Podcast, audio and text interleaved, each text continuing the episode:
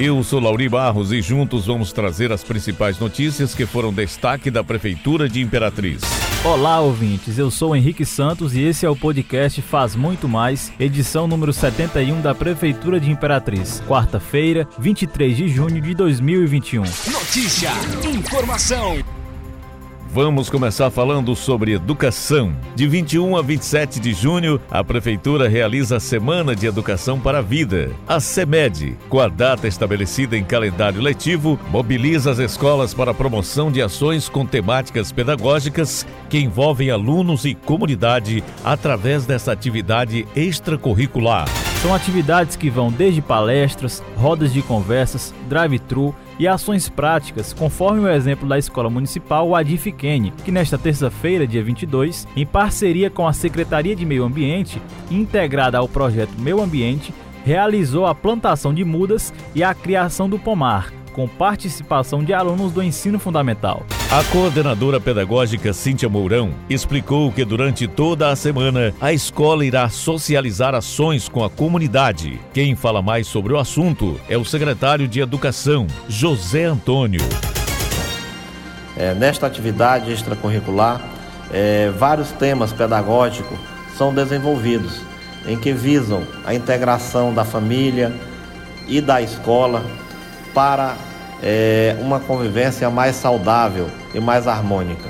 São tratados vários temas, são desenvolvidos vários temas, como educação financeira, sustentabilidade ambiental, saúde mental, ou seja, vários, vários temas importantes da nossa vida serão é, debatidos, serão levados ao conhecimento dos nossos alunos através de nossos servidores. Ou seja, integração entre alunos, família e município. Cultura. O Conservatório de Imperatriz realiza a festa de São João nesta quinta-feira, dia 24. Apesar de ser mais um ano sem eventos presenciais por conta da pandemia, a prefeitura não vai deixar de celebrar a festa de São João, mesmo de maneira virtual.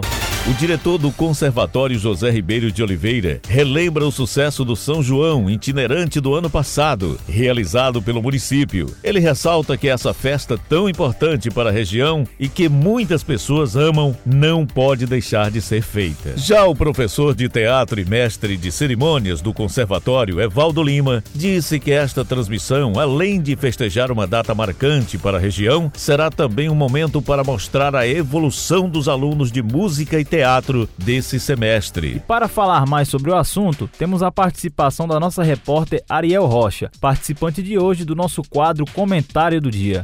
São João Virtual da Prefeitura de Imperatriz ocorre nesta quinta-feira, às 19 horas. Promovido pelo Conservatório de Música, a transmissão do evento será feita nas redes sociais do município. A festa contará com apresentações dos alunos de música e teatro do conservatório, também de artistas locais como Companhia Sotaque, Boi Pequerê, Lília Diniz e Jorge Baião de Dois. Anota na agenda e vem pular essa fogueira com a gente. É quinta-feira no Instagram da Prefeitura. Segurança.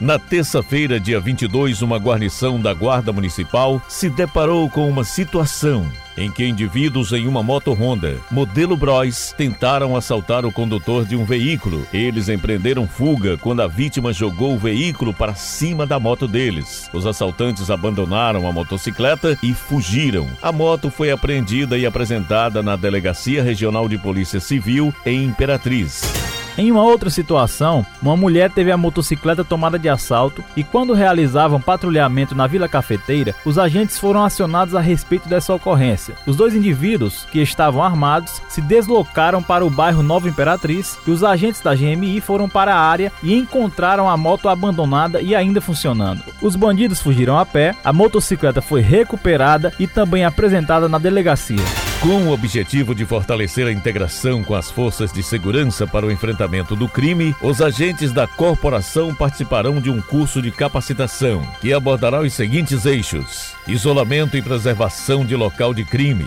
perícia criminal, crimes contra a pessoa, noções básicas do Código de Processo Penal, dentre outros.